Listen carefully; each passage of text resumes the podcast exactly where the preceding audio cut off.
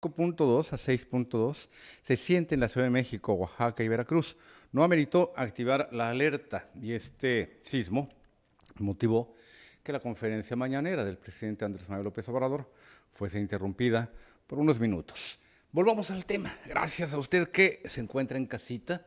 Disfrútelo un clima muy agradable, aunque hay pronósticos de lluvia para las próximas horas, incluso día. Bueno, pues es una compensación porque nos falta agua, ¿verdad? Para quienes eh, vivimos en las colonias, que la mayor parte de las colonias de Tijuana se verán afectadas y de Rosarito se verán afectadas por estas reparaciones que la Comisión Estatal de Servicios Públicos de Tijuana planea eh, llevar a cabo.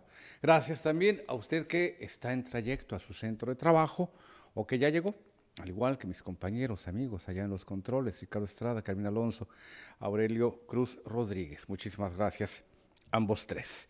Le eh, refería a este eh, tema con el que estoy eh, abriendo programa, porque en efecto hay un sismo que pues, se resintió en la Ciudad de México.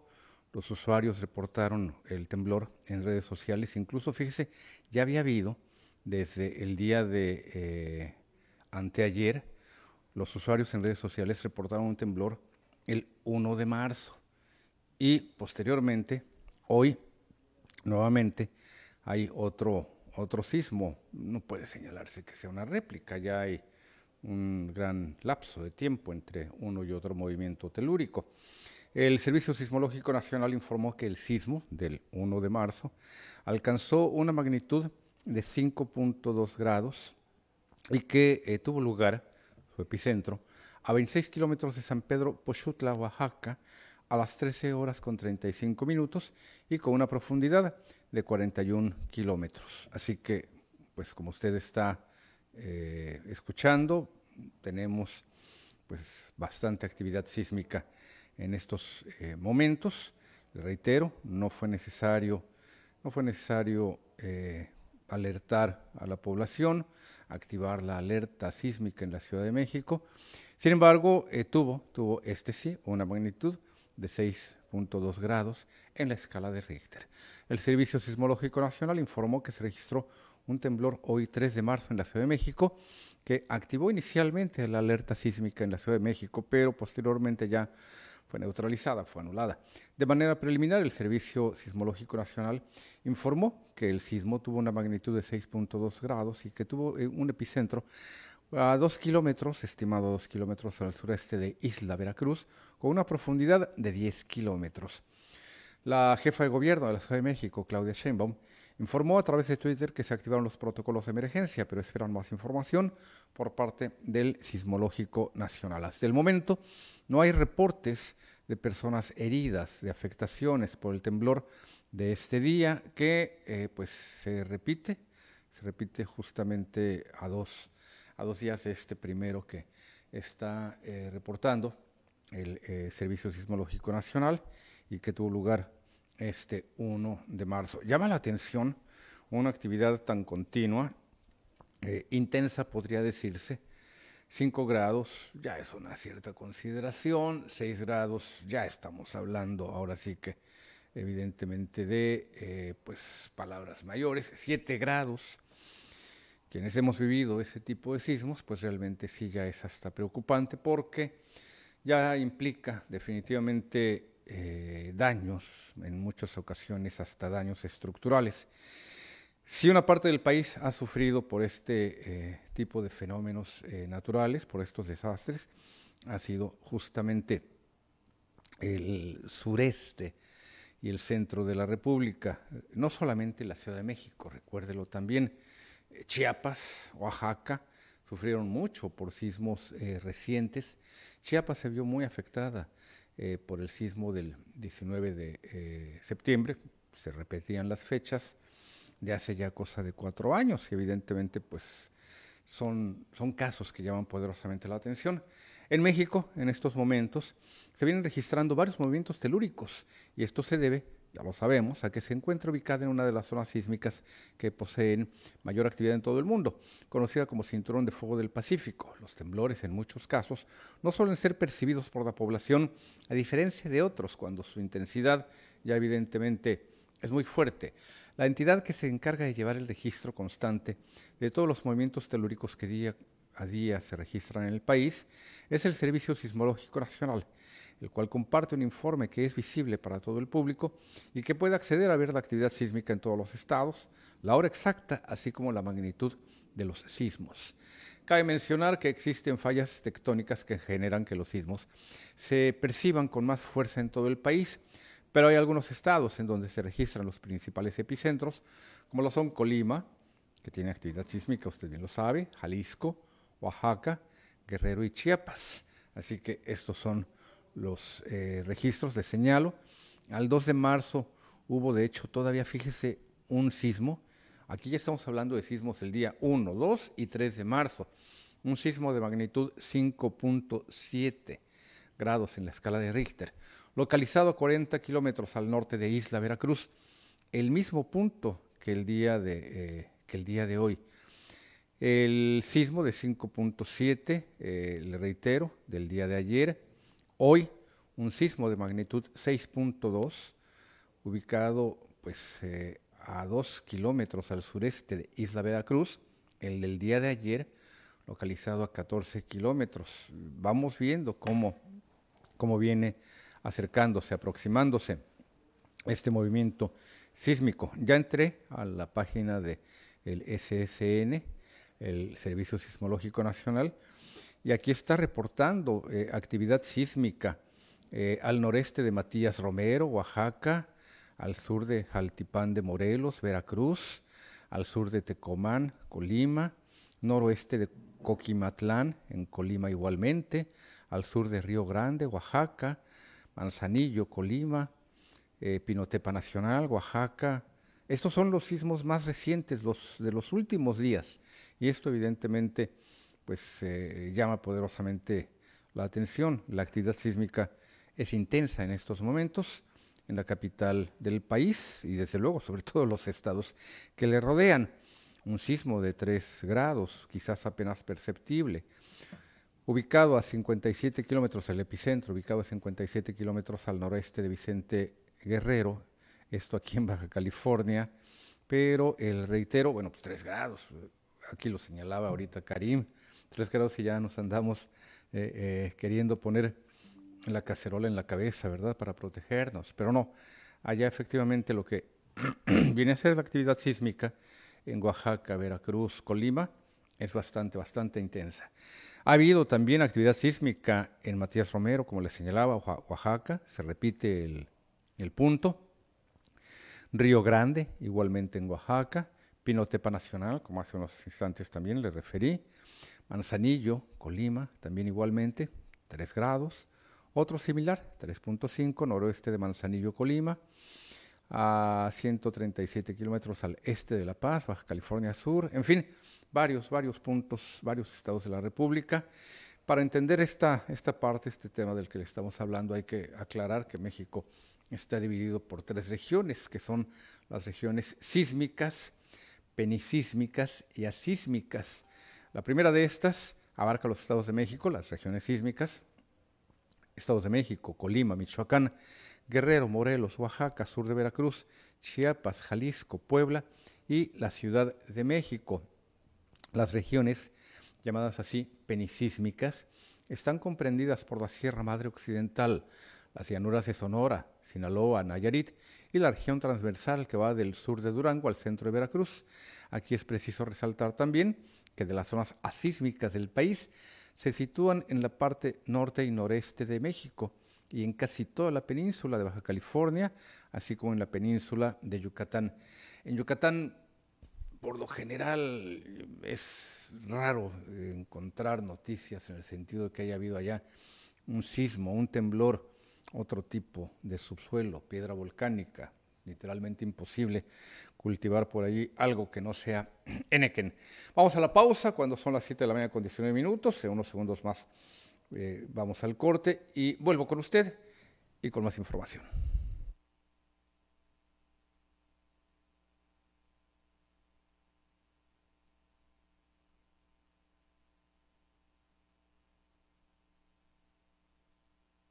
La de la novena entrada. El juego está empatado. La cuenta al tope y el campeonato de la salud se define en el duelo entre Mamey Canseco al bat y el escurridizo lanzamiento de Brad y el Chupirul. Ya sabemos cómo se las gastan los de la industria chatarra con sus...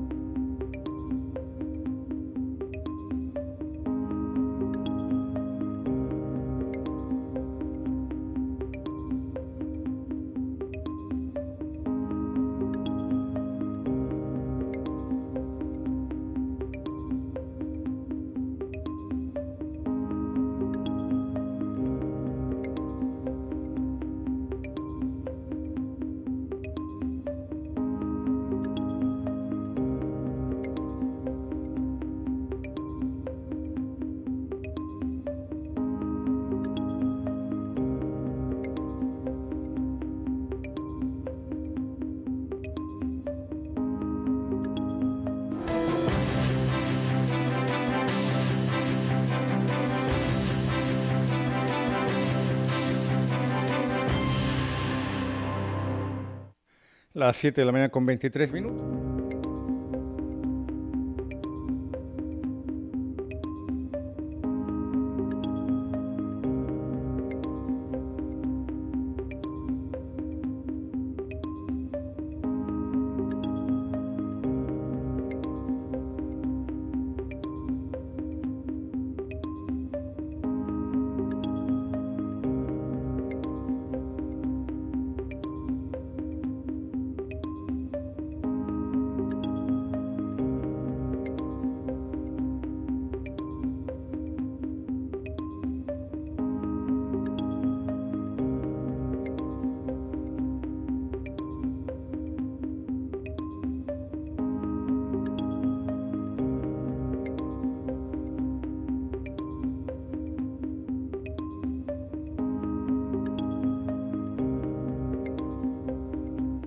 Potosí, Pedro César Carrizales Becerra, quien eh, pues era conocido como el Mijis, ya llevaba varios días desaparecido y había información y desde luego también especulaciones en torno a su paradero.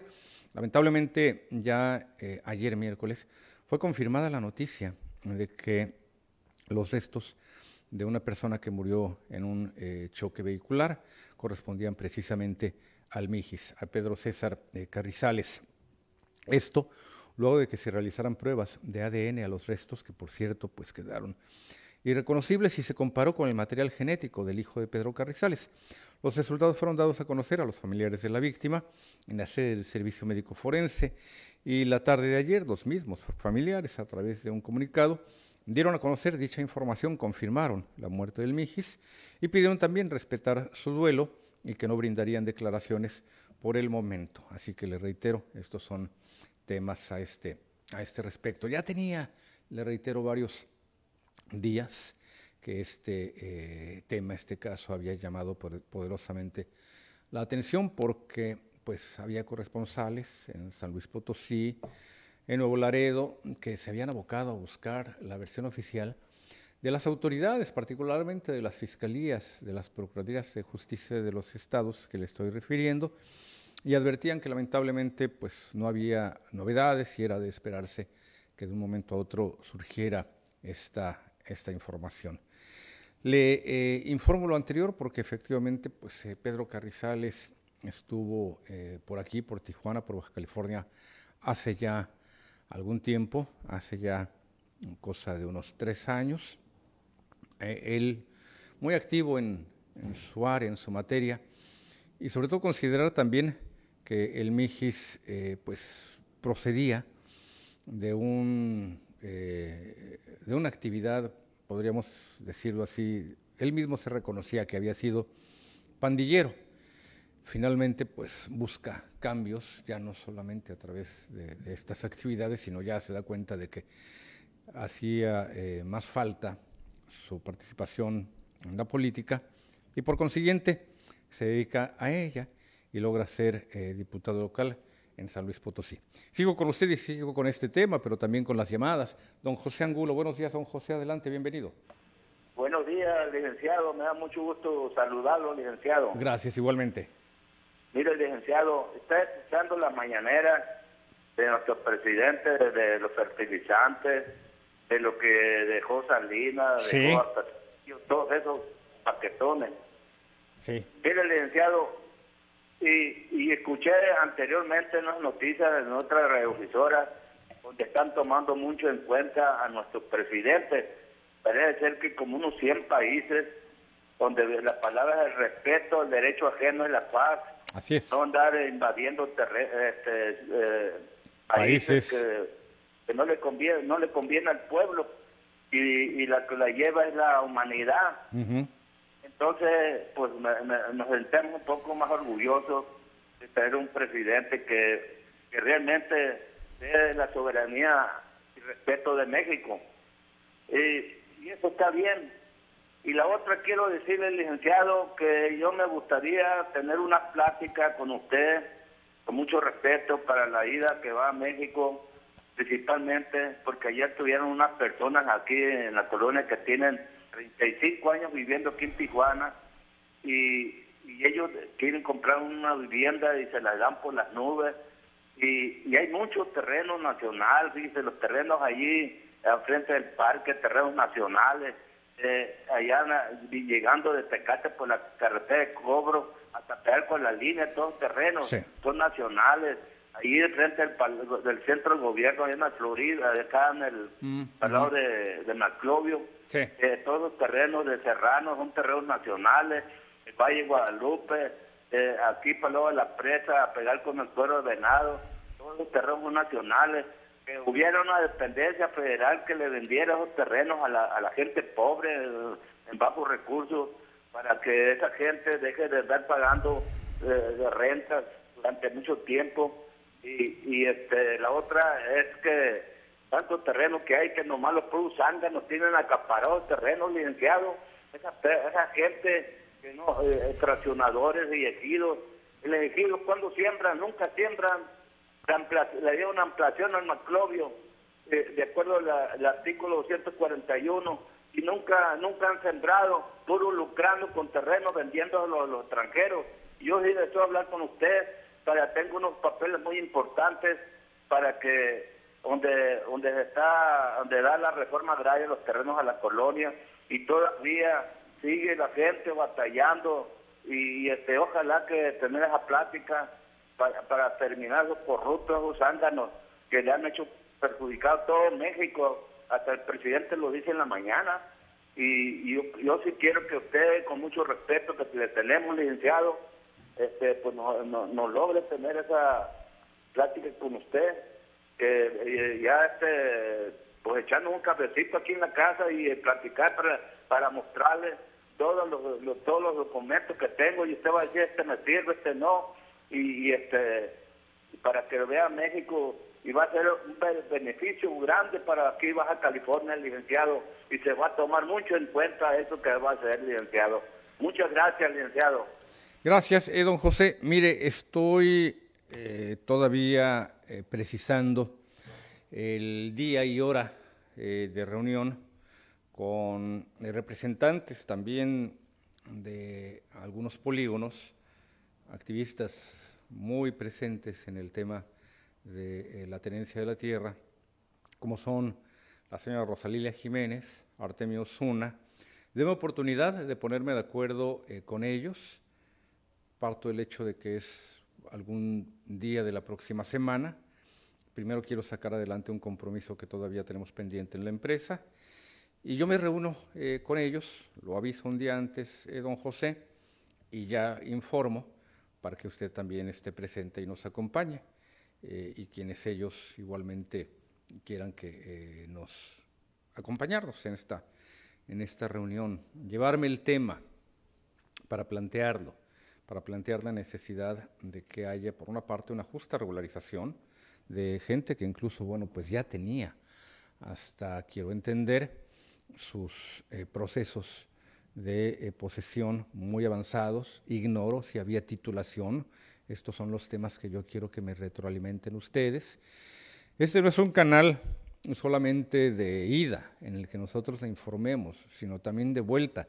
Ustedes nos informan Ustedes nos forman, nos dan a conocer la realidad, los hechos que estamos viendo en las calles y los traemos y los llevamos ante las autoridades. En este caso, confiando precisamente en hacer los planteamientos debidos ante la autoridad, la primera magistratura del país.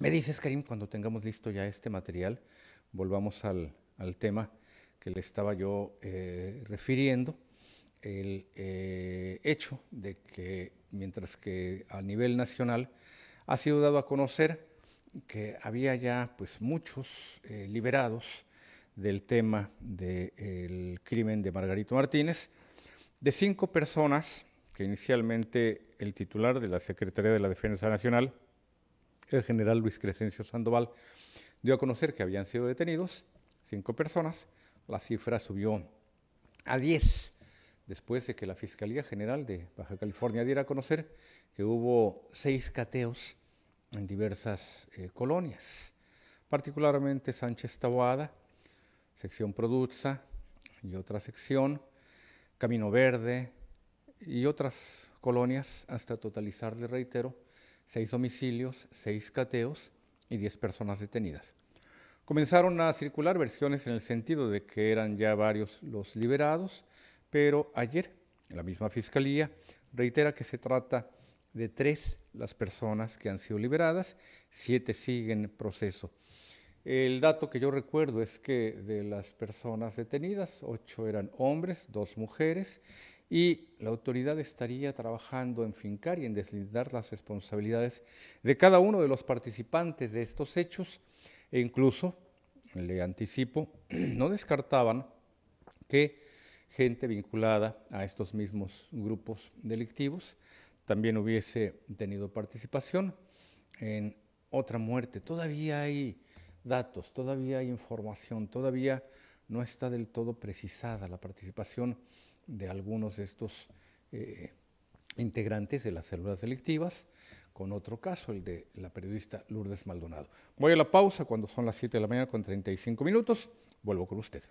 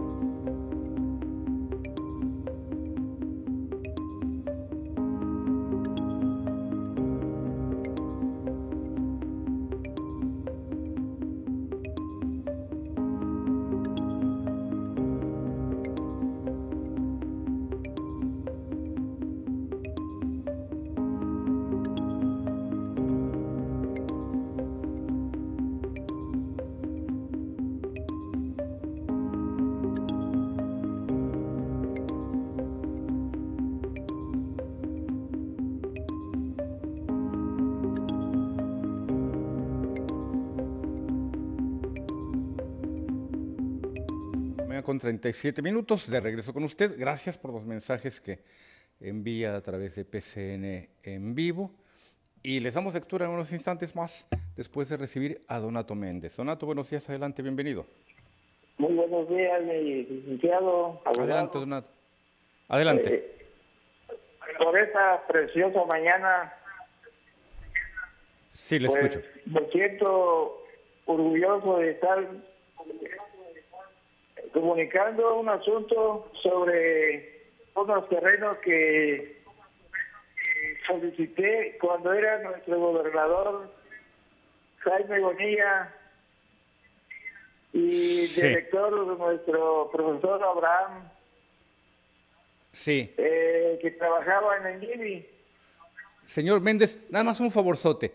¿Usted está escuchando Primer Sistema de Noticias a través de radio o de televisión? ¿Qué más? ¿Usted está escuchando, está siguiendo el programa a través de radio o de televisión? Sí, sí. Cada mañana me, escucho todo este programa. Sí. ¿A través de radio o de televisión, señor Donato?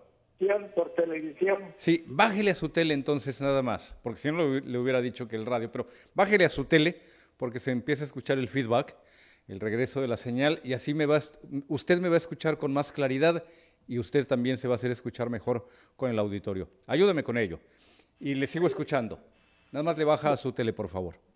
Hoy por esta precisa mañana que le comento de que en esa época cuando nuestro gobernador, yo soy representante de un grupo, empecé con 100 personas a solicitar terreno allá por el rancho de Jibarito. Jibarito. Que está por rumbo de Loma Bonita. Sí.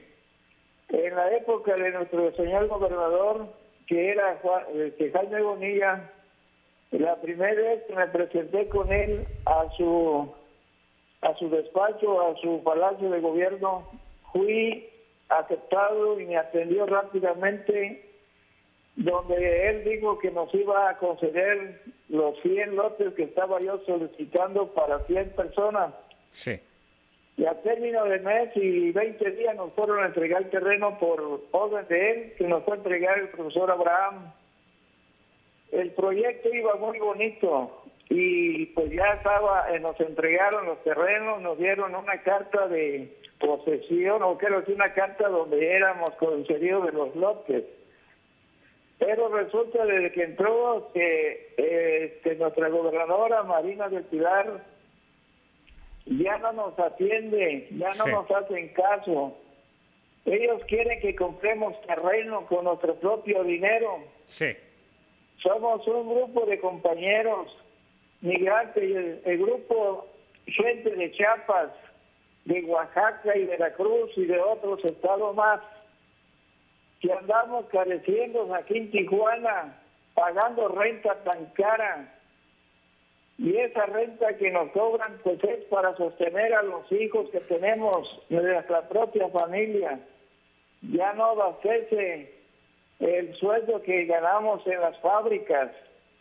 Entonces ya unos compañeros que tienen 40 años están en Tijuana y no es capaz que les den un terreno para que ubiquen una casa para poder vivir con su familia. Señores de, de tercera edad ya de 80, de 70 años, ahí están pagando renta. Entonces yo me agarré cargo de solicitar terreno a través del gobierno. Sabemos que en Tijuana hay mucho terreno, pero lo que pasa que los que los eh, gobernantes pasados, PAN y ellos venden los terrenos a las personas que son millonarios venden a gente de los extranjeros.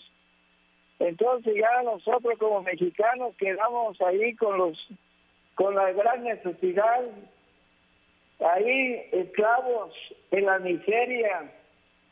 Estamos ahorita en un tiempo de que nuestro presidente de la República, el licenciado Andrés Manuel López Obrador, él es una persona que estima a los pobres, que estima a la gente que está necesitando los apoyos.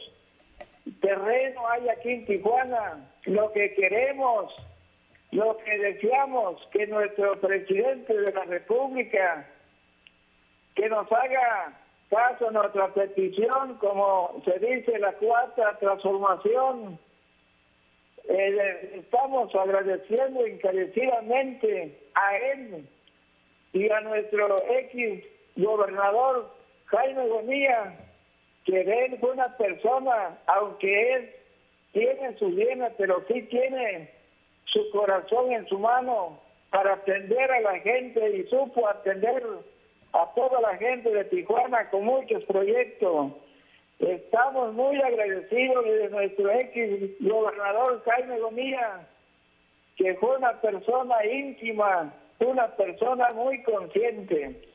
Por eso de que estamos aquí eh, careciendo de esos terrenitos y quiero que la si la gobernadora Marina va a hacer favor de darnos en los terrenos, pero que no nos venda, porque nos está cobrando de 600 mil a 400 mil a 600 mil pesos un terrenito de, de 10 por 20.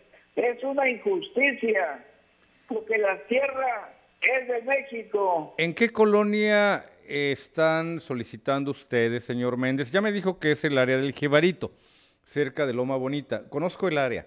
Pero le quiero preguntar específicamente qué área, eh, qué colonia, qué asentamiento es en el que les están haciendo este tipo de comercialización para buscar también la opinión, ya sea desde luego la suya y de eh, sus representados. Conozco el área, conozco eh, las inmediaciones de la colonia obrera, del Jibarito, pero ayúdeme con un poquito más de datos para saber en dónde les están vendiendo los predios a ese, a ese precio, Donato.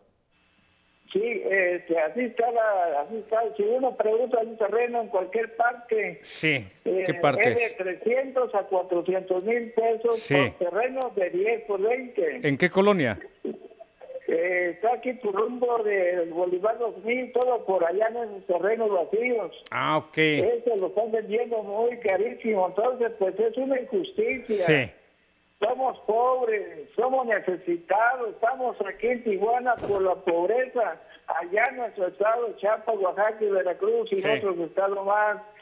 Eh, eh, los precios de, pongamos, de los productos muy barato, los salarios tampoco allá muy barato, entonces por eso la gente recarga aquí en Tijuana, gracias a aquí en Tijuana hay trabajo, hay fábricas, gracias a Dios, por eso la gente recargan aquí, pero resulta que casi sale igual porque lo que pasa, la renta tan cara. Sí, y el predio también. Tenemos derecho como mexicanos de, poseer un terrenito, que hay muchas entradas de dinero, hay muchas entradas. Eh, por ejemplo, las empresas, según sabemos, de que ya no van a pagar este, eh, quizás lo que cobren a los, a los empresarios si ya lo condonaron, eso no se vale, ellos tienen capital.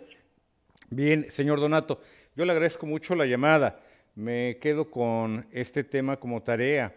Y efectivamente, abordo el, el, tema que usted trae a esta mesa de trabajo en unos instantes más. Victoriano Rueda, don Victoriano, buenos días, adelante, bienvenido.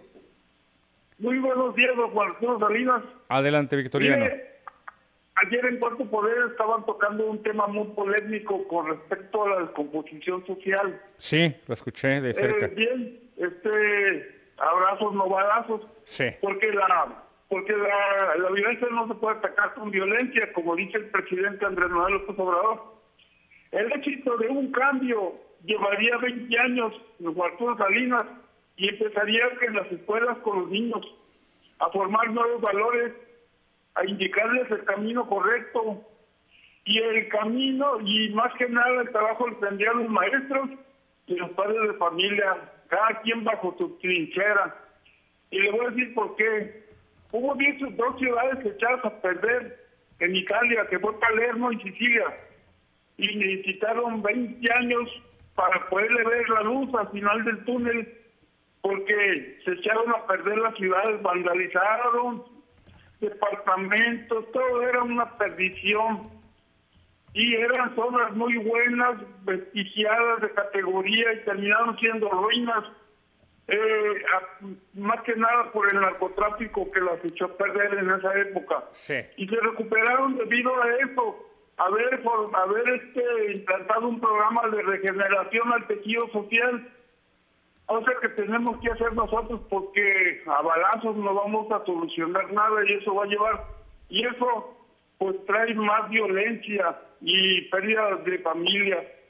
Entonces es fácil empezar desde ahorita en las escuelas y los padres y sobre todo en las juntas que un dirigente de seguridad pública las puede hacer, por ejemplo, las juntas de padres familia, para decirles ahí y capacitarlos para que hagan su trabajo en casa con sus familias. Y los maestros de las escuelas. Y al final de cuentas, en 20 años tendríamos un país modelo. Muchas gracias, Juan Arturo. Gracias, Victoriano. Abordamos también el tema en unos instantes más. Manuel Vidauri, don Manuel, buenos días, bienvenido. Juan Arturo, buenos días.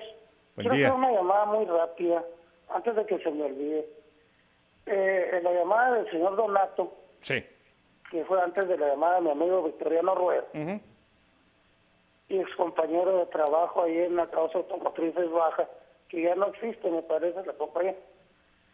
Este, es algo muy grave y yo exijo que los medios investiguen con documentos dónde la señora gobernadora está vendiendo terrenos en 300 mil, 400 mil y 600 mil pesos. Sí, Ella. por eso mi Porque, pregunta. eh, eh, eh, es algo durísimo, ¿eh? Es una cachetada sin guante. Entonces, urge que se investigue eso, se verifique y haya una comprobatoria y ver hasta dónde es delito o un abuso de gobierno, ¿verdad? Yo Efectivamente. no estoy en contra ni a favor, ¿verdad? Eh, de, de- de- de algo que no esté bien investigado, pero nunca voy a estar a favor de algo que sea una injusticia. Por eso mi pregunta, sí, por eso mi pregunta hacia el señor Donato eh, Méndez, para saber, él hablaba de un asentamiento de gente que él representa en la colonia El Jibarito, señor Vidauri, pero mi pregunta era para ubicar qué tipo de terrenos son aquellos de los que estaban hablando eh, que están en este tipo de proceso de compraventa. El señor José Angulo también abordó el tema, si usted recuerda. Quiero pensar que se trata de predios ubicados en algún tipo de asentamiento y que a través de instancias, puede ser en este caso el INDIVI, están siendo eh, ofrecidos a algunas familias. Por eso mi pregunta, para dar seguimiento, saber en estos momentos qué está haciendo, cuál es la labor del propio INDIVI, qué está ofreciendo y a cuánto lo está ofreciendo. Esa fue mi duda, don Manuel, para investigar. Quiero pensar que a, través del INDIVI, pues evidentemente estamos hablando del gobierno del Estado y por consiguiente de la gobernadora Mariana del Pilar. Le vamos a seguir la pista a este señalamiento que hace el señor Donato Méndez. Eh, don Manuel, porque quiero, le reitero, eh, suponer que estamos hablando de los debidos cauces de ofrecimiento, de ofertar terrenos, tierra, a un monto que se supone que debe de ser accesible, pero aquí ya vemos que queda muy lejos, muy fuera del alcance de las grandes mayorías. Don Manuel, le agradezco mucho la llamada, muchísimas gracias. Recuerde, ya que estamos hablando de este eh, tema, eh, que en Camino Verde, entre otras colonias, que ha habido por allí pues una serie de temas que resolver, entre ellos el de la seguridad y también la tenencia de la tierra, acaba de registrarse hace cuestión de unos cuantos días, apenas el pasado lunes, un movimiento de grietas que llevó a que casi un centenar de casas fuesen desalojadas y sus residentes pues reubicados en albergues junto con sus familiares, pero se niegan a salir, se niegan a dejar sus colonias, su, su sus casas, por no perder sus posesiones, por evitar la rapiña. Vamos al siguiente material. Esto fue algo impactante porque nadie pensó esto. Nomás de repente veíamos otras casas y, y de repente ya vimos la que sigue de una y ahorita ya nosotros también ya está afectándose y varias.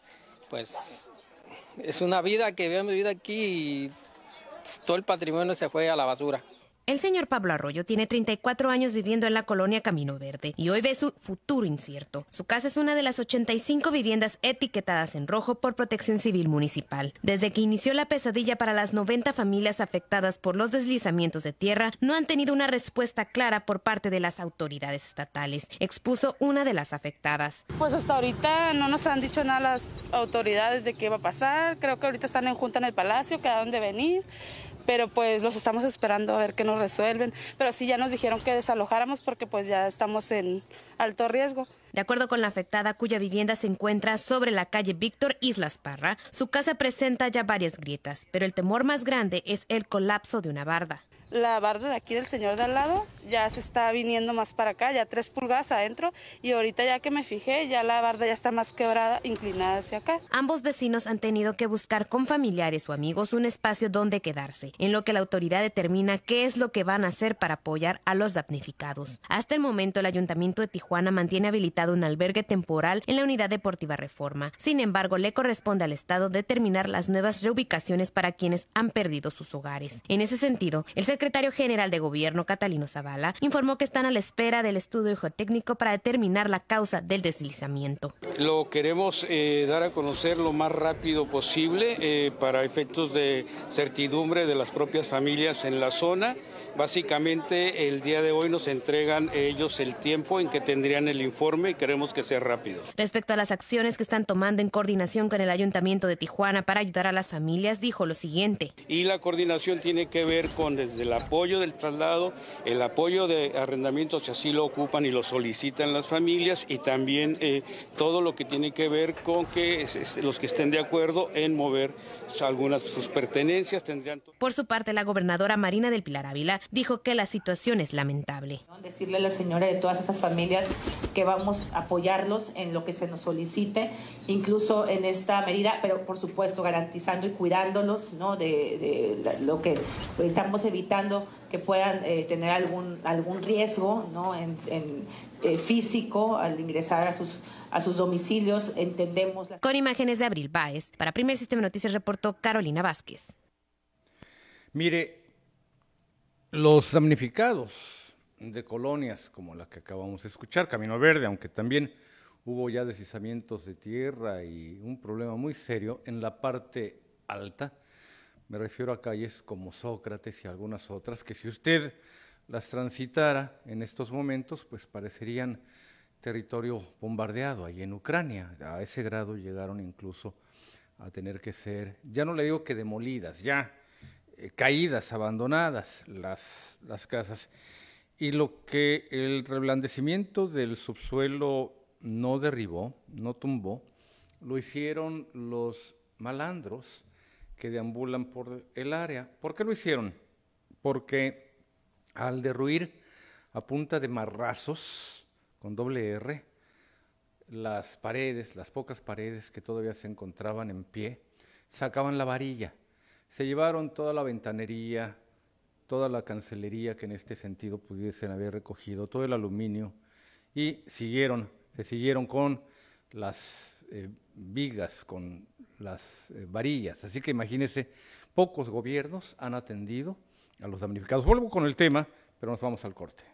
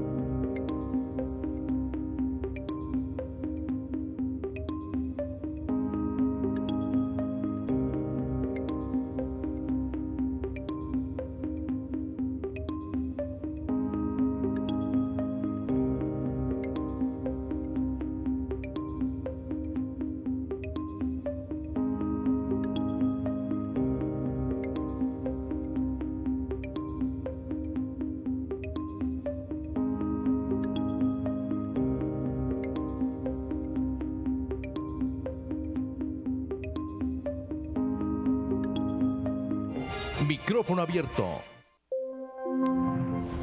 Estás viendo PSN, Canal 45, La Voz del Pueblo.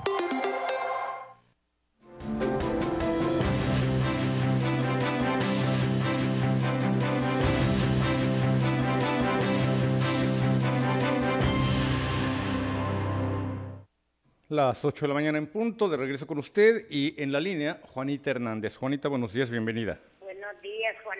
Adelante. Un saludo cariñoso a ti. Gracias. Y un saludo cariñoso a todos los trabajadores de PCE. Que somos muchos. Mira, Juanito, en realidad a mí me da coraje, porque este señor que acaba de hablar que le dieron, que el señor Bonilla les dio sus pedacitos. Sí. ¿Y por qué Marina tiene que meter sus narices a cobrarle más caro? ¿Por qué no deja las cosas como el señor Bonilla las dejó? Ese es un abuso. Eso es no tener respeto. Ese es brincarle, brincarle a lo que el señor Bonilla hizo. ¿Por qué no lo deja en paz que terminen de pagar sus terrenitos, en vez de decirles, terminen de pagar sus terrenitos y cuando terminen yo les arreglo los títulos. Eso debía de hacer, porque tener corazón, tener bondad, pero él no, ella no tiene bondad para el pueblo. Ella solo quiere dinero, dinero, dinero. Eso no, no es bueno. ¿Qué, qué clase de gobierno, de gobierno tenemos? esta mujer yo no sé que no no tiene corazón para los de para los de abajo que no tienen un pedacito donde vivir, no tienen una seguridad. Eso no, no es bueno.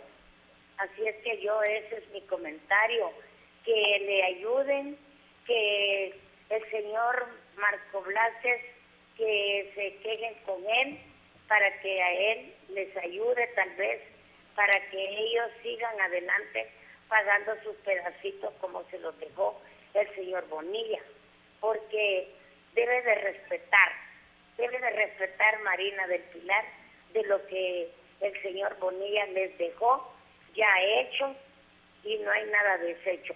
Por eso es de que nosotros protestamos y nos enojamos con esa mujer porque no tiene corazón.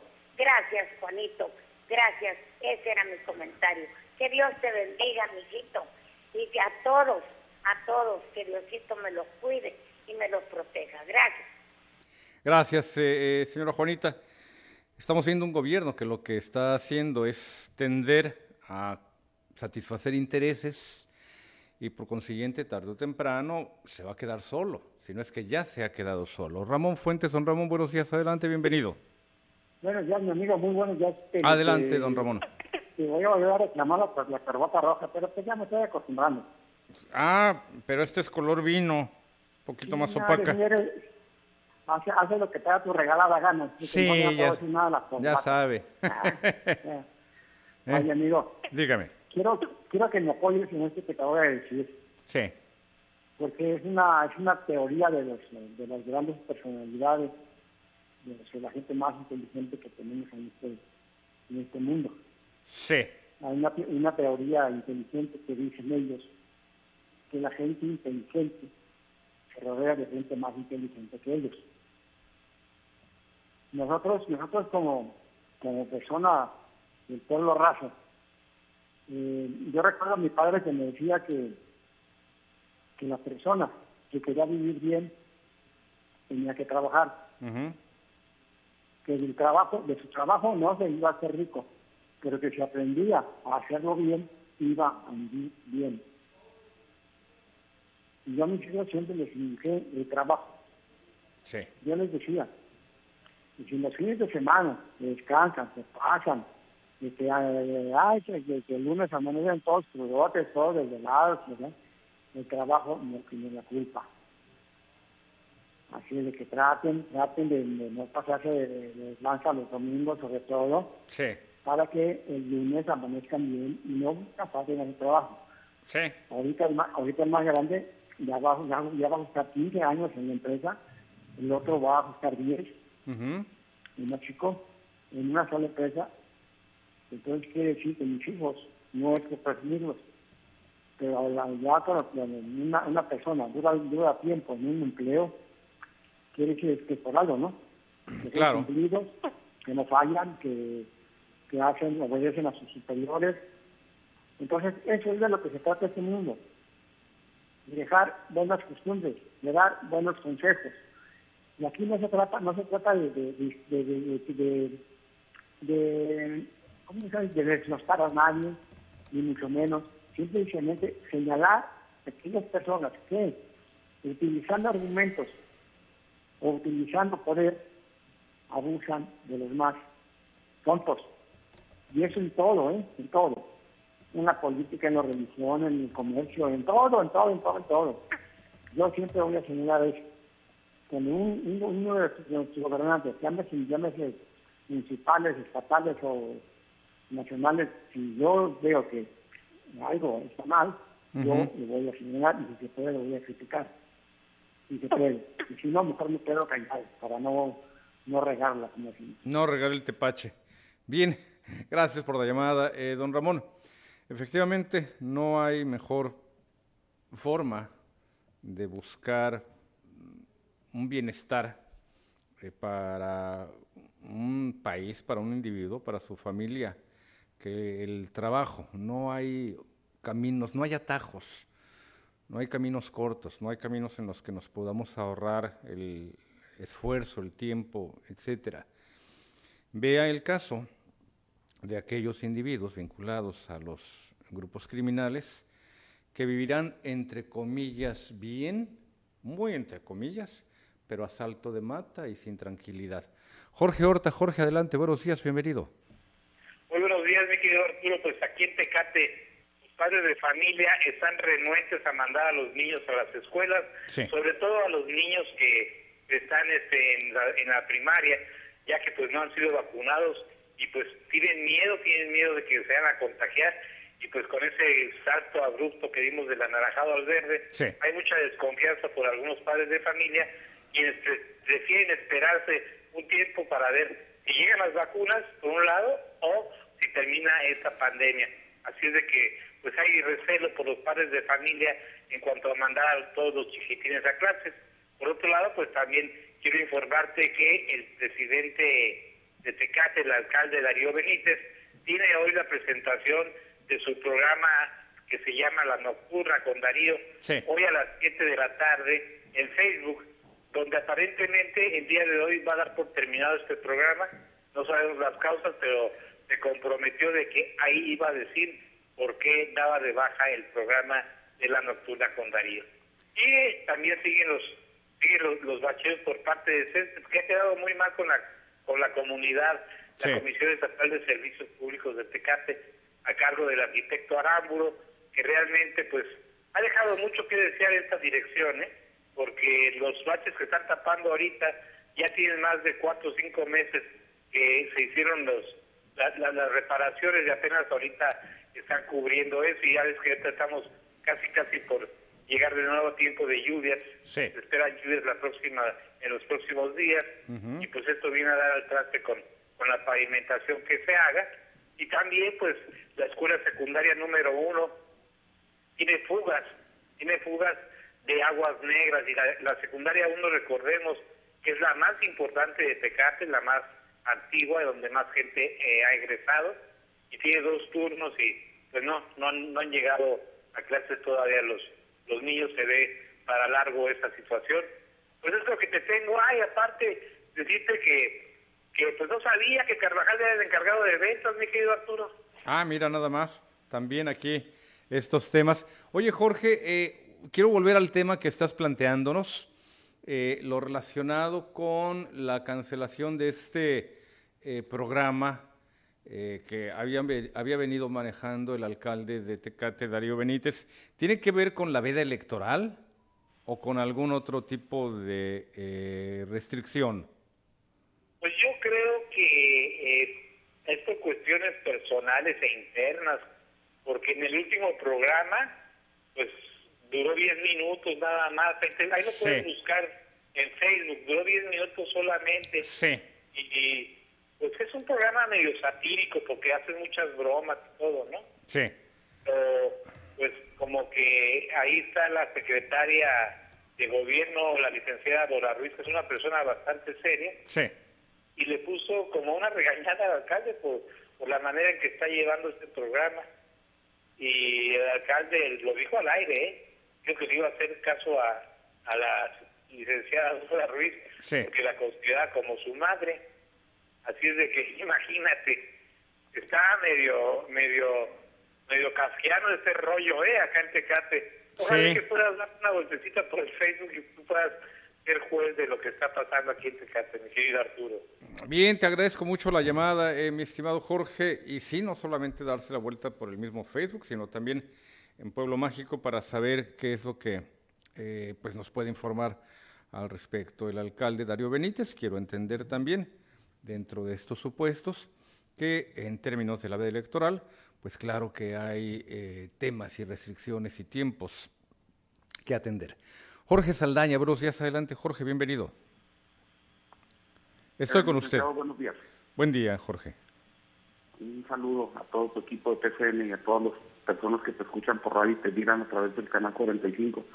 Muchas gracias. Eh, eh, yo, no- yo normalmente te hablo para, para comentarte algún suceso en la, ciu- en la ciudad. Fíjate Sí. que yo por problemas de salud pues, casi no salgo a la calle. Entonces cuando salgo, la verdad que como me llevan de raite, pues soy muy observador. Sí. Entonces, el sábado con eh, eh, por ahí el- tuve que ir a, a una visita médica, bueno, a dos, al laboratorio primero, al laboratorio primero, y me doy cuenta que por ahí el- lo, lo que es el bulevar Díaz Ordaz, desde el corredor del- de, la- de una conocida plaza, este, eh, que está por ahí en, en, ah, muy, muy, muy, muy adelante de las 5 y 10 Ajá. este, no puedes caminar por la banqueta de tanto vendedor ambulante, ¿sí? Ven- eh, vendiendo todo tipo de cosas, inclusive hasta ropa usada, Sí. ¿sí? Es el colmo que en pleno bulevar, digo, te digo porque yo soy nacido aquí en Tijuana, Ajá. tan bonito que era nuestro nuestro nuestro bulevar para la mesa, y ahorita es un, un, eh, está testado de vendedores ambulantes, Sí. con unos olores fétidos porque venden comida, venden ropa, venden hasta muebles, ¿sí? Y, y dices, ah, caray, dices, y, y, y luego los locales comerciales, y decía, que nadie se queja, Sí. que nadie, nadie, nadie, nadie dice un hasta aquí. Jorge, Eh, ¿qué, de, de qué plaza estamos hablando o a qué altura? De allí del de la crucero Plaza 5 y Las 10. Brisas, Sí, sí. de la Ay, Plaza no, Las Brisas, Sí. rumbo a las 5 y 10. en las inmediaciones, la parte eh, colindante con la banqueta, hay unos puestos que ya tienen el tamaño de un local comercial. Ya están Arturo. tremendos, este, son muy grandes. Ese pedazo, Sí, con temas de 100 puestos, es increíble, venden todo tipo de, de- de- de cosas Sí. y aparte no puedes caminar por los olores fétidos de, de- de- de- no, no sé no sé si ahí duermen no sé si ahí este preparan la comida no sé si ahí eh, tiran la basura pero es, Sí. es, es, es un reverendo cochinero licenciado sí y luego este más eh, camino para allá para la- para acá para la zona del río donde donde me iba a atender el, el- el médico que me atiende sí. este y llego a la plaza financiera licenciado entro me dan mi boleto Ajá. paso sí y llegué a las 11 con 28 ok como como no llegué a las once y media me cobraron media hora por los dos minutos Por dos minutos. Sí. Ajá. Y luego, sí, me cobran dos horas. ¿Y cuánto crees que me cobraron, licenciado? Me No. cobraron 90 pesos. Ah, 90 pesos por dos horas. Sí. ¿sí? Pedí un comprobante, tengo mi recibo, Sí. ¿sí? Por dos horas de estadía en un estacionamiento que se supone que se supone que es obligación de la plaza tener un estacionamiento gratuito, me cobraron 90 pesos. Nada más imagínate Sí. una persona que gana, que gana el salario mínimo y peor para mí que yo ahorita estoy desempleado, nada más imagínate pagar 90 pesos de estacionamiento por dos horas por haber ido a que, a que el médico me revisara. Sí, ese estacionamiento ha causado eh, mucha eh, discusión, mucha polémica. Jorge, desde tiempos en que eh, fue administrado por una parte por Produza y luego lo dejaron en manos del DIF, el DIF estatal. El último dato que yo eh, recuerdo de esa, de, esa plaza, de ese estacionamiento, fue de un locatario, del propietario de un establecimiento comercial allí, que me señaló que ya había quedado en manos de una empresa concesionado, eh, que les estaban cobrando demasiado, que habían colocado allí unas máquinas que no servían las más de las veces y había que tener que eh, pagar pues allí con el personal. La idea de la instalación de las máquinas era para desplazar empleados pero finalmente pues parece que no salió nada bien allí el tema. Eh, reitero, ese, estacionamiento ha sido muy conflictivo, ¿eh? ese estacionamiento ha sido de un tremendo eh, conflicto y, lío. Vamos, vamos a investigar a ese respecto. Jorge, muchísimas gracias por la llamada, por la información. Me voy a dar la vuelta y le voy a pedir también a nuestros reporteros que nos ayuden. Karim, por ahí pudiste descargar el clip de video que compartí contigo para compartirlo también con el auditorio, porque mire, en Facebook está circulando este tipo de, eh, de videos, de datos, y que eh, bajo el lema de que Ucrania le salió valiente a Rusia, están compartiendo estos, estos videos. Hay más, hay más, hay uno también muy realista, pero me ayudas, me ayudas Karim para empezar con este, con este video que estamos refiriendo, porque eh, están circulando en redes sociales, particularmente en Facebook, eh, clips de eh, videos, pero que son de videojuegos, y los están haciendo pasar como si fueran batallas entre Rusia y Ucrania. Particularmente hay, son videos, son videojuegos muy, muy realistas.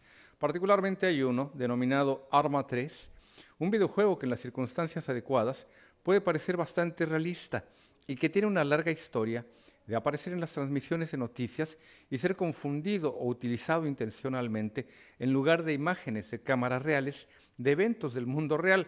Esta tendencia continúa en la crisis actual en Ucrania.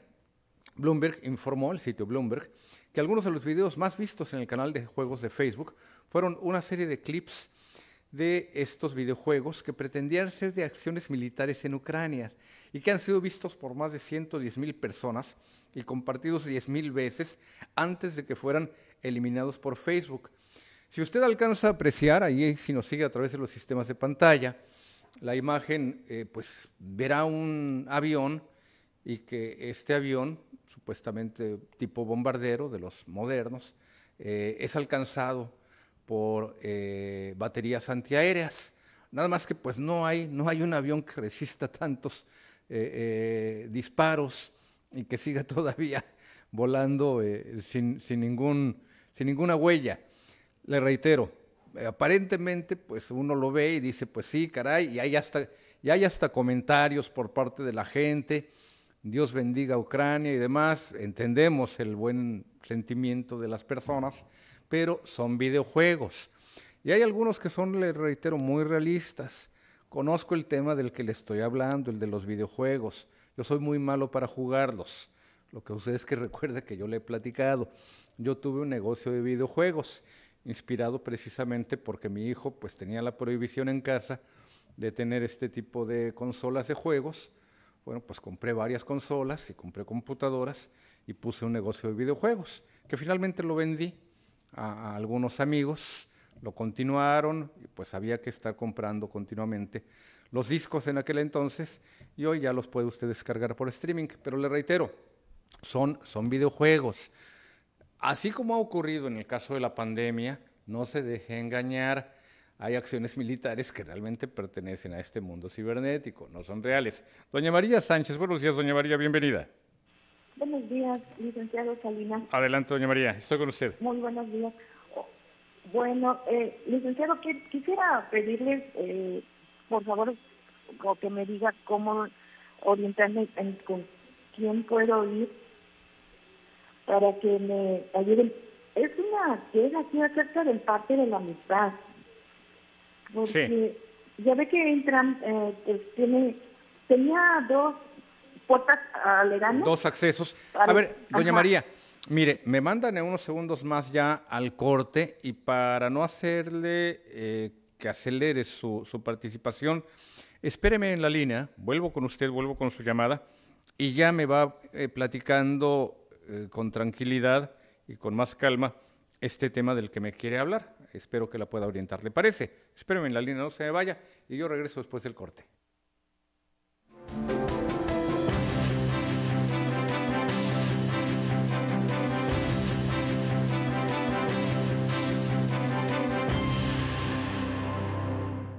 Hola, soy Carla Ruiz McFarland y te invito a ver Los Abogados Opinan, un espacio en el que resolveremos tus dudas promoviendo la cultura de la legalidad con invitados expertos en la materia.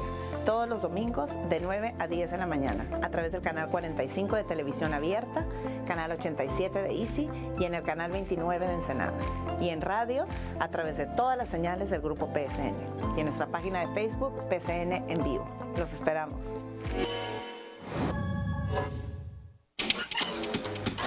Raticida. Gasolina. Ácido de batería. Amoníaco. Acetona.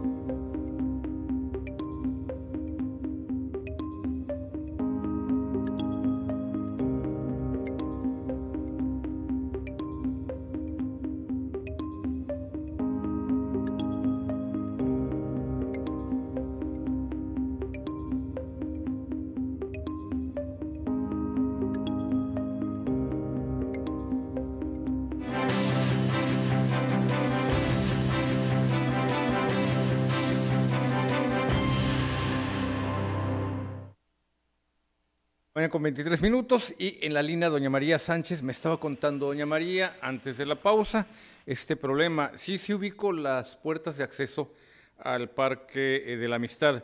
¿Allí cuál es el conflicto, doña María? Mire, eh, antes, eh, cada año, al menos su servidora, sacamos una credencial para poder entrar a tener acceso al parque, ¿verdad? Como caminadora, por eso no puedo correr. Llevo yo a mi mamá, una señora que por prescripción médica tenía un, un problema de, de la espalda. Sí. Y me dice el doctor, llévele cuando menos 15 minutos a que camine. Sí. Entonces yo procuro ver más o menos un horario que esté que calientito, caiga sol, porque es una persona de 80 años. Sí. Y 15, 20 minutos. Se venció la credencial y la renovábamos. Ahora están cobrando 500 pesos por la renovación de la tarjeta. Ajá. Se me hace un abuso para ir a un parque y cobrar para que puedan usted tener acceso Sí. a cualquier horario. Y Yo sé que eh, uno, pues, como ahorita estaba yendo de un participante del estacionamiento, los cobros. Sí. Si usted se pasa un minuto después de las 10 de la mañana, le cobran 30 pesos. Ajá. Y yo digo, pues, ¿cómo? Ya es un parque. De por sí carecemos de parques aquí en Tijuana. Sí. ¿sí? Y, y el único que hay, más o menos así accesible, por aquí en toda esta sección, están cobre y cobra, pues se me hace una injusticia.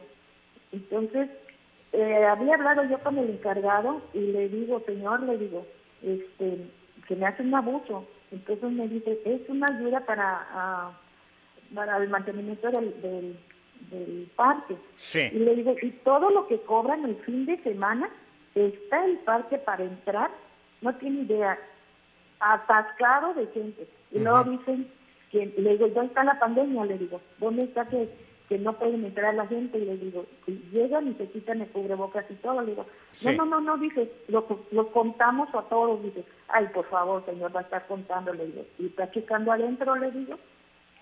Entonces, a mí se me hace un injusto el cobro. Entonces yo quiero ver cómo eh, obtener otra vez mi credencial para poder ir. Yo no voy todos los días por ella, porque Sí. no todos los días lo pueda llevar, va dos tres veces por semana, pero no voy a estar pagando 30 pesos cada que voy. Porque digo, es un parque y también tiene que tener su estacionamiento. Y cobran, cobran por el estacionamiento. Digo, ¿cómo se le puede hacer para que, oiga, antes no cobraban hace mucho tiempo? Ya eh, la, las personas que entraron y salieron esta vez, le digo, yo fui y les dije, y me Ujú. dijeron, pues le vamos a dar una tarjeta, dice, para, este, como, no sé cómo le pusieron ellos allá, que saliera muy barata, 150 pesos la credencial. Sí. Dice, y eso las dan desde el Parque Morelos. Le toman una foto mal hecha y se la mandan del Parque Morelos. Digo, es un abuso, es un abuso eso. Sí, estoy buscando, si usted me vio teclear y bajar la mirada, eh, doña María, el- para empezar, el Sistema Municipal de Parques Temáticos de Tijuana, que es eh, donde depende, eh, la red de la que depende el Parque de la Amistad, forma parte de la Secretaría de Bienestar. Hágame un favor, eh, doña María, me deja eh, un número telefónico allá en producción para que podamos comunicarnos con usted y saber de este tema, eh, darle seguimiento, porque lo que usted nos está planteando, evidentemente, pues es un tema que puede ser revisado y que esperemos una, una buena eh, respuesta por parte de la autoridad, en este caso la autoridad municipal, a través de la Secretaría de Bienestar. Déjeme su número telefónico, doña María, y en todo caso espero que me lo pongan aquí en pantalla para que nos po- podamos comunicar eh, con usted. ¿Le parece? Ah, ok. Sí. Eh, se lo voy a dar, no al aire para, le voy No, a no, no. otro número al- No, ahorita en todo caso no cuelgue, regresa su llamada allá a producción y le damos seguimiento para saber qué eh, respuesta podemos esperar y claro también escuchar por parte del SIMPAT, este Sistema Municipal de Parques Temáticos de Tijuana, el fundamento de este, de este cobro. Busqué en la página eh, de la, eh, del ayuntamiento, tijuana.gov.mx, ¿A qué secretaría depende el SIMPAT, este sistema? Depende de la Secretaría de Bienestar y a partir de allí ya podemos saber que, que nos fundamenten sobre este tema que usted me está señalando. Le agradezco mucho la llamada, doña María. Arturo Hernández, buenos días Arturo, bienvenido. Estoy con usted Arturo. Sí, muy buenos días, licenciado. Buenos días. Sí, sí, mira, licenciado, he estado escuchando ya varios, varios días sobre el sistema que quieren imponer sobre el hoy no circula, Sí. Tipo México, tipo el DF. Entonces, pienso yo que eso no va a funcionar. Lo que se tiene que hacer primero, lo primero que tiene que hacer es sincronizar todos los semáforos, ya que todos los semáforos están completamente desincronizados. No están sincronizados. Así es. Pero uno te da verde, llegas a la otra calle y, está, rojo. Está en rojo. Y así sucesivamente. Entonces, ¿qué es lo que se hace? Pues se acumula el tráfico. Sí. E, esa es otra, esa es una cosa que lo primero que hay que hacer, hay que paso por paso sincronizar todos los teléfonos, perdón, todos los, semáforos, semáforos. Y, de ahí ver que todo el, servicio público, llámese calafias, camiones, taxis y eso, bajar al 50%. Los dueños de los bulevares son las calafias. Yo he visto hasta 5, 6, 7 calafias y un solo jalón. Y agarran todos los carriles y jugando carreras. Sí. Entonces, digo, ¿cómo quieren implementar ese sentido, no? De hoy no circula. Segundo, tenemos que tener buenas calles. Ya ves que hay calles que las abren, la SED o cualquier otra compañía y sí, deja abierta la zanja y automáticamente te tienes que parar. ¿Por qué? Porque si no, pues, tu carro va a sufrir un daño, ¿no? Y eso es se va acumulando el tráfico. Entonces yo le, sugiero a, a la presidenta municipal, Montserrat, que vea paso por paso, porque si es o el hoy no circula, te imaginas una persona que, que esté por allá por el Mariano Matamoros, el mío de las Águilas, tenga que venir al centro y le toque hoy no circula, ¿cómo va a llegar a su trabajo? Tenemos que ver todo eso, son muchos puntos, no nomás ocurrencia de decir hoy no circula. Bien, don Arturo. Eh, sí, efectivamente hay eh, muchos ángulos que esclarecer antes de lanzar un programa de esta naturaleza. El primero, y ya lo dijo la propia alcaldesa Montserrat Caballero, es esperar a que concluya el periodo de regularización de los vehículos que están justamente en este proceso de legalización y continuar con el resto de los temas, continuar con el resto de los pasos.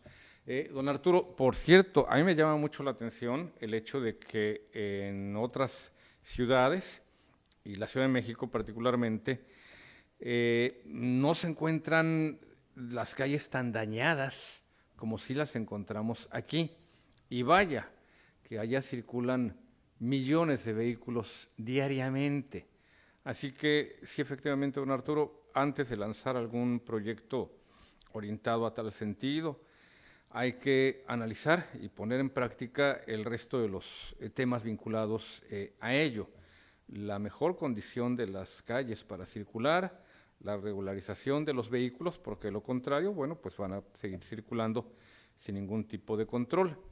Y eh, por el otro lado también, como lo señala, la sincronización de los semáforos, la adecuada revisión de estos carriles que quedaron solamente para circulación exclusiva de las unidades del SIT, del Sistema Integral de Transporte. En la Ciudad de México, por cierto, también los hay, también operan. Sin embargo, estamos hablando de avenidas que eh, pues tienen seis, siete, ocho carriles a disposición. Aquí en avenidas como Paseo de los Héroes teníamos cuatro, y de hecho pues una es casi siempre como para el transporte público. Nos quedan otras dos y nos quitaron una para el, transporte exclusivo de la ruta troncal. Nos quedan solamente dos, dos carriles para circular continuamente. Esto sí, pues menguó, menguó mucho la capacidad de varias vialidades. Doña Catalina Martínez, buenos días, doña Catalina, bienvenida. Buenos días, Arturito. Adelante, doña Catalina. Este, aquí estoy un poquito malita, he estado saliendo de, de una de la enfermedad que me pegó de calentura, escalofrío y gripa y todo. Y Aquí ya voy saliendo, gracias a Dios. Sí.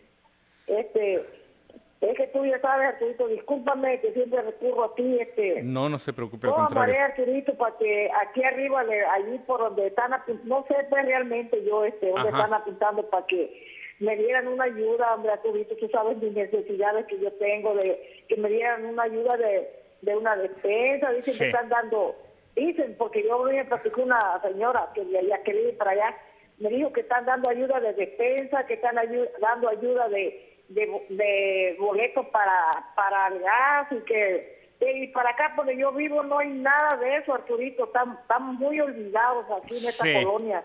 Mire, por ese eh, lado de que no hay ni una ayuda, no sí. vienen a repartir una despensa, no vienen a repartir nada, de, de nada. Yo también voy a pedir una ayuda allí este, para comprar mi mina porque se me acabó mi gas y, estoy queriendo ir a que me ponga la otra vacuna, pero no tengo recursos ahorita para pagar quien me lleve después de... Sí. Ya sabes que, que me movía para allá, que me llevaba así a veces a la consulta. Su hijo. Era mi hijo Sí. el que, el que falleció. Sí, sí, sí, sé del caso. Eh, doña Catalina, yo me voy a comunicar con usted más tarde y sobre todo para que me explique también esto relacionado con eh, qué dependencias son las que están otorgando esta ayuda de la que usted habla. Estoy por comunicarme con usted para saber si mañana va a estar en su domicilio, doña Catalina, y sigo en contacto. ¿Le parece? Yo regreso eh, después de la pausa y estoy en contacto con usted más tardecito, doña Catalina. Muchísimas gracias por la llamada. Por ahí la vamos a ver. Tengo la pausa y regreso con Jacobo Aguirre. No se me vaya, Jacobo.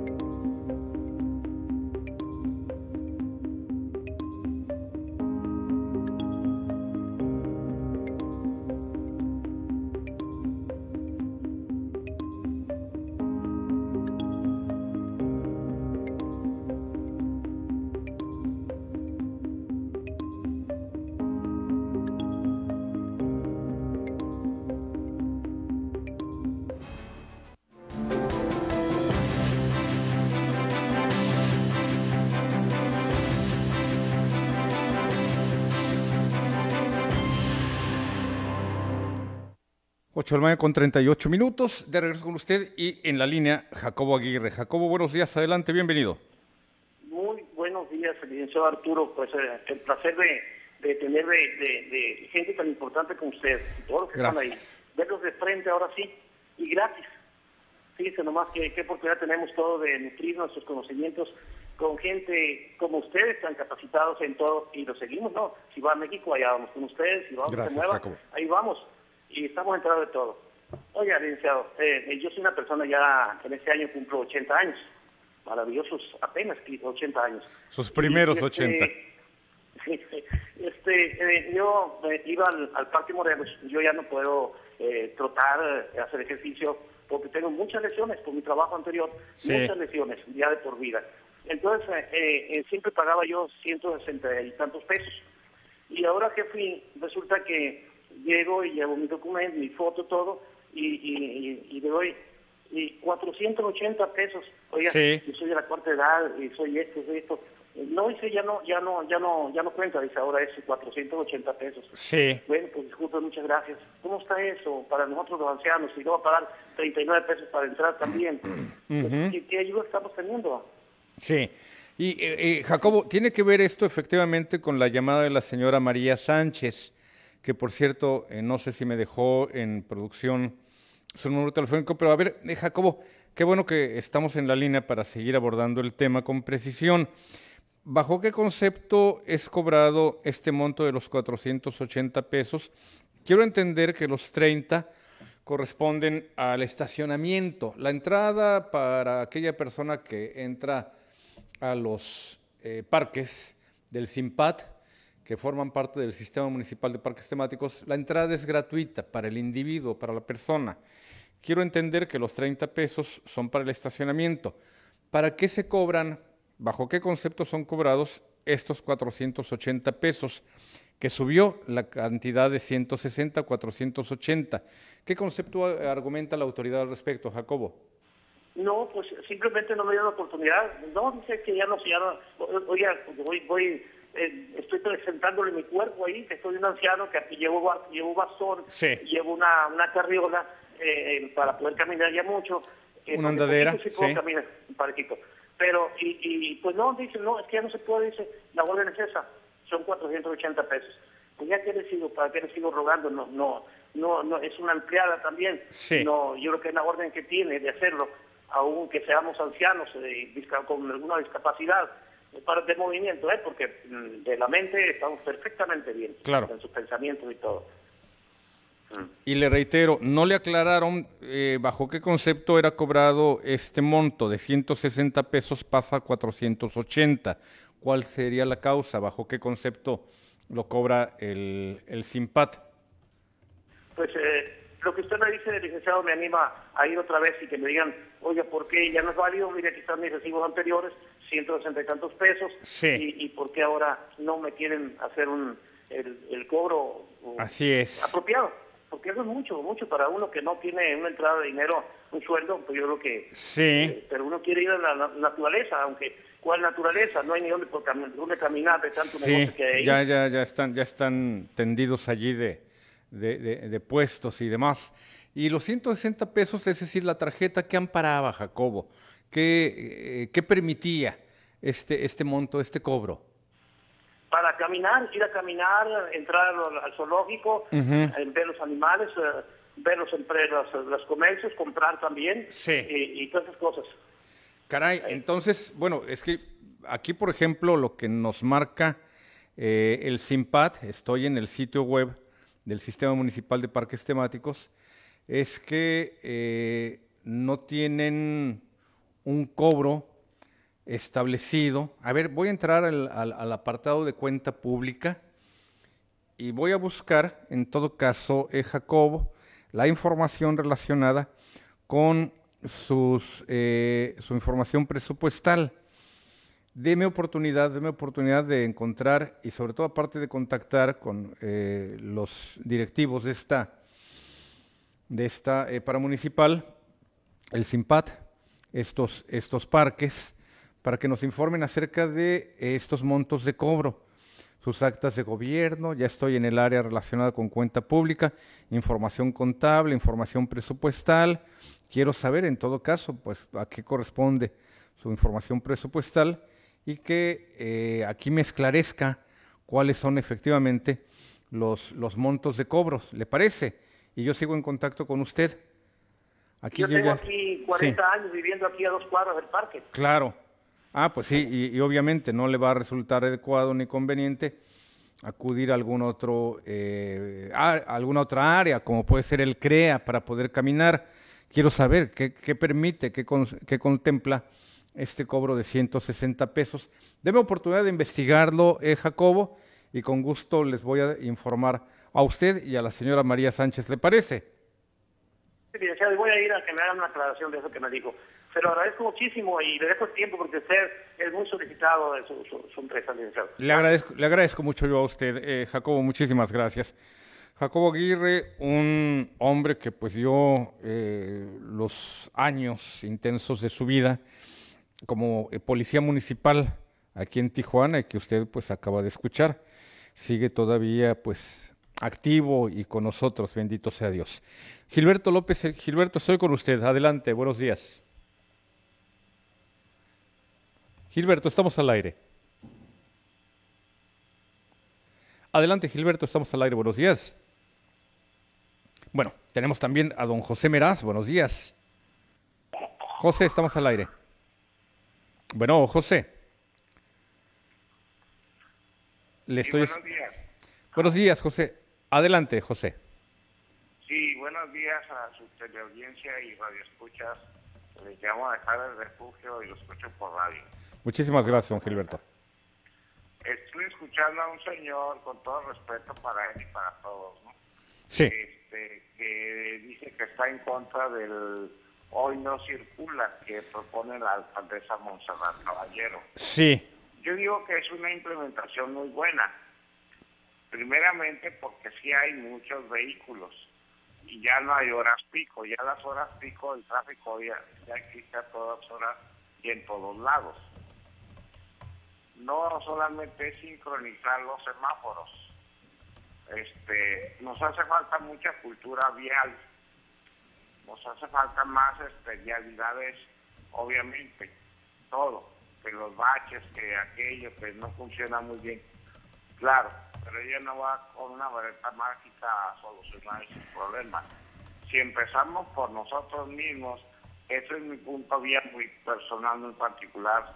Yo no tengo la verdad total ni absoluta de todos. Hay discrepancias como en todo, ¿verdad? pero es una opinión que me gusta ya compartir y sé que es algo que en algún momento tiene que suceder. Sí. Pero si nos comparamos con los Estados Unidos, como siempre lo hacemos, cruzamos de aquel lado. Yo no puedo ya, obviamente tengo 15 años postrado en cama, pero alguna vez fui y aquí no usamos cinturón, de aquel lado cruzamos luego, luego a respetar las leyes, semáforos, etcétera, etcétera. Aquí vemos la luz en amarillo y eso acelera para que te lo pases. No, es párate porque es prevención, no te lo pases. Claro. Pero aquí pensamos diferente. Es lo que le digo que nos hace falta la cultura vial. Ver más allá de lo que no vemos. Eso de que llegamos tarde al trabajo, pues hay que ver la medición del tiempo para irnos con anticipación y prever accidentes, tráficos, etcétera, etcétera. Y no culpar a una alcaldesa que esa propuesta no es tan mala. ¿Sí? Sí. No, yo parto, yo parto del hecho, don José, que no se trata de culpar, en este caso, sino de proponer. No, no vi que en, la llamada del señor eh, Arturo Hernández hubiese un tema de culpas, sino como usted bien lo escuchó también, eh, dejar más planchada la ciudad, esclarecer una serie de temas independientes. Y desde luego Tijuana va creciendo como el resto de las urbes del país. Llegará el momento, don José, en que esta posibilidad eh, pues sea un hecho, la de instrumentar un programa de hoy no circula para Tijuana y para otras ciudades. Tarde o temprano vamos hacia allá. Tarde o temprano vamos a tener que eh, empezar a tomar medidas a este respecto, don José. Pero sí coincido con lo que usted señala también No es que la medida sea mala. Yo no escuché que el señor Arturo Hernández, por cierto, culpara en este caso a la alcaldesa. Él propone, sí, nada más vamos viendo anteriormente la sincronización adecuada de los semáforos. Uno, la eliminación de eh, conflictos de nudos en las vialidades. Dos, y yo le agregué, por el otro lado, la misma alcaldesa también está eh, agregando algunos esquemas, algunos datos al respecto, por ejemplo, el de la adecuada eh, espera para los tiempos de regularización de los carros eh, chocolates, de los carros irregulares. Así que le reitero, son temas que tienen que ver con cómo instrumentar el programa No Circula y mejorar el tránsito vehicular. Ojo, no es tráfico, es el tránsito vehicular. Y coincido también, don José, tarde o temprano vamos hacia allá en este sentido. Creo que la idea es buena. Sí, sí, claro. Sí. Eso es obvio, ¿no? No que cada quien queremos Sí. ver lo que nos conviene. Sí, así es, eh, don José, y lo que tenemos que ver también, pues es lo que le conviene en este caso a Tijuana, a Tecate, a Ensenada, a Mexicali, a Rosarito. Le agradezco, le agradezco mucho la llamada, eh, señor José Meraz.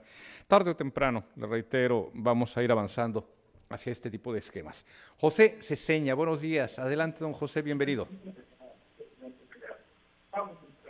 Bueno, bueno, don José. Sí, sí, bu- bu- buenos días, señor Salinas. Adelante, don José. ¿Cómo se encuentra? Muy bien, muy contento de estar con ustedes. Qué bueno, mire, eh, la, bueno, el comentario que le voy a hacer es sobre lo mismo de, de ahí el parque. Yo Sí. me tocó ir ahí este, y no cobraban de 6 a 8 Sí. para hacer ejercicio, no cobraban este, Ok. el estacionamiento y podía entrar en su carro. Sí. Y podía caminar, Cobran. Ajá. si, si, si usted iba a pie, este, podía caminar si quería todo el día, no había problema. Ni tampoco cobro, ni tampoco cobro para la tercera edad. Sí.